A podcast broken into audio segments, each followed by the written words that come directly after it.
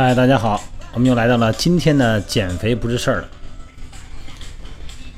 经常运动的女孩啊，会不会很多人也存在这样一个顾虑，就是本来是奔着减肥去的练，结果练着练着呢，这个体重没下来，肌肉上来了。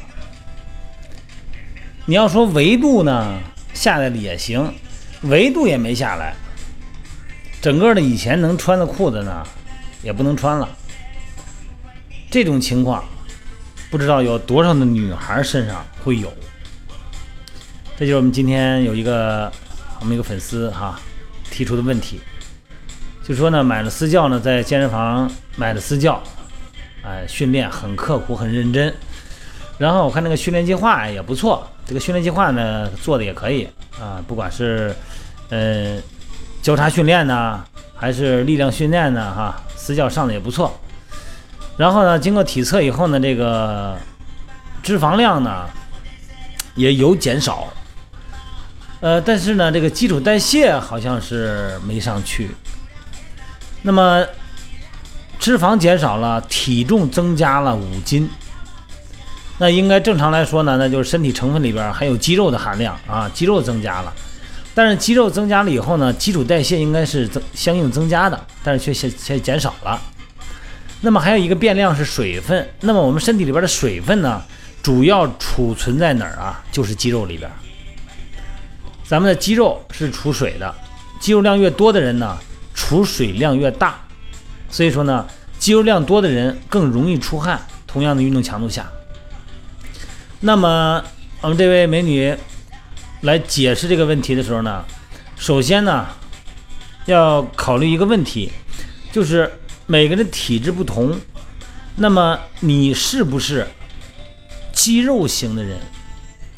说这肌肉型分男分女，男女都有肌肉型的。你看有的那个男的也是啊，男士训练，运动强度也不是很大，好像也不见得比你多练多大的重量和次数。但是他这个肌肉啊，这长得很快，这跟体内的雄性激素水平，跟这个早期在青春期左右的时间那个阶段呢，有没有过体能训练？比方说在学校里边的运动队，哎，练过一些爆发力的训练，比方说短跑啊，或者说这种投掷这种项目，青呃初中的时候有很大的关系。再加上就是体质嘛，就是肌肉型的体质，很容易练。很多时候呢，就是。尤其咱男男士就不说了，男的长点肌肉没什么，他至少他心里不别扭。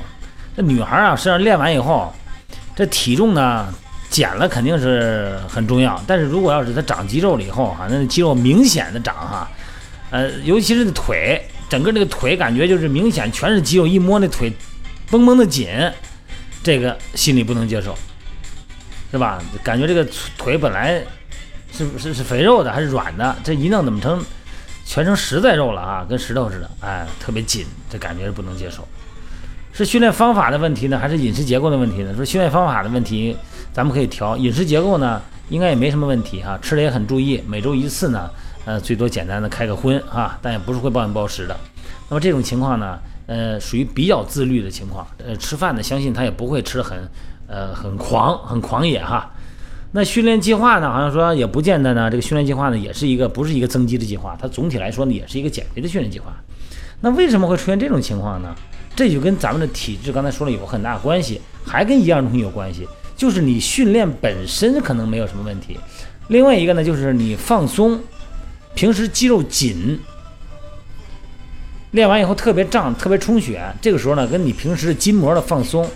韧带和肌腱的拉伸也有很大的关系。如果你长时间这么练呢，我看有的那个训练计划强度调的都挺大的啊，呃，包括一些这个壶铃训练呢，还有很大的强度训练，HIT 啊，间歇训练也都参与。那么如果这个时候呢，再加上咱们属于那种肌肉型的人呢，呃，雄激素再稍高一些的呢，很容易合成肌肉。另外一个呢，肌肉在这种高密度、高强度的刺激下，会会有轻度的。肌丝的最小的单位是肌丝，肌丝的拉伤。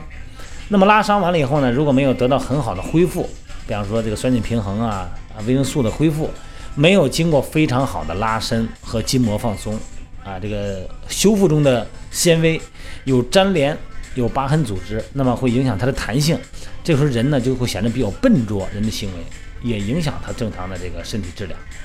你包括你的维度还有肌肉质量啊，所以说呢，训练计划呢，咱们我看训练还可以哈，但是我建议呢，这个有氧训练，这个减肥训练你一定要记住哈，它是一种是四种训练并存的。第一种是有氧训练，这个有氧训练呢，在减肥的时候一定是基础训练。第二种训练呢是肌肉训练，啊，不管是从肌肉校正，还是从说这个强化肌肉，以强化你的基础代谢水平的角度来说，肌肉训练呢都是基础训练。第三种训练呢，要有爆发力训练。你比方说 HIT 啊，这些高强度训练要有，包括 Cut Fat 这些训练也都应该有。它呢，只是作为辅助训练，你不能每次私教课都整这个，那个就不对了。那么最后一种呢是柔韧度训练，一定要有拉伸、抻拉，还有筋膜的放松。这四种训练编到一起的时候，才是减肥训练。所以说呢，你减肥训练的计划呢是一种，那么增肌的计划呢是一种。另外一个呢，呃，身体的脂肪比、体重比，还有这个肌肉比例在一定范围内以后规范以后呢，塑形那就是另外一种训练计划。不同的训练计划呢，在不同的体型中和不同的需求中有不同的调整。而且呢，严格的讲哈，呃，如果你是小体重，比方说你体重呢，在这个跟我们这位女孩一样哈，在五十五公斤，在一米六的身高，五十五公斤哈，呃，超个十斤左右这种小体重的情况下呢，你的训练计划里边呢。呃，小体重减肥嘛，它不是很容易。但是呢，这个时候也不能用很大的这个运动强度啊，你不能说这小体重减得慢，我就来点大强度吧，大强度减得快一点，不能这么说。呃，过度的强度过大以后呢，可能会再加上体型这个体质的问题啊，可能会刺激雄性激素生长，可能会刺激那个肌肉增生啊，会产生过大的肌肉量。这个时候呢，还是要以有氧训练为主。另外一个呢，就这种训练量呢，一定要记得吃东西啊，一定要运动完以后要有碱性啊，水果酸碱平衡，保证维生素的正常摄入。另外一个呢，这个蛋白质含量就不要给太高了啊，在运动完了以后，那一餐里边呢，补充适当的蛋白质，然后一日三餐把营养量均衡。因为你体重不是很大嘛，所以说你减的肯定按比例来说，减重比来说呢，不可能像大体重减那么快。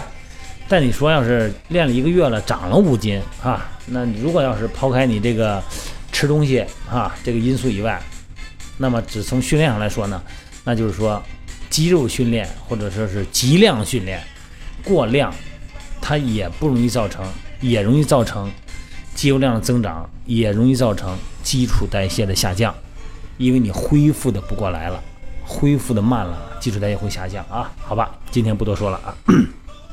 一定要记得哈，训练呢一定要多样化啊！好，今天就到这儿了啊。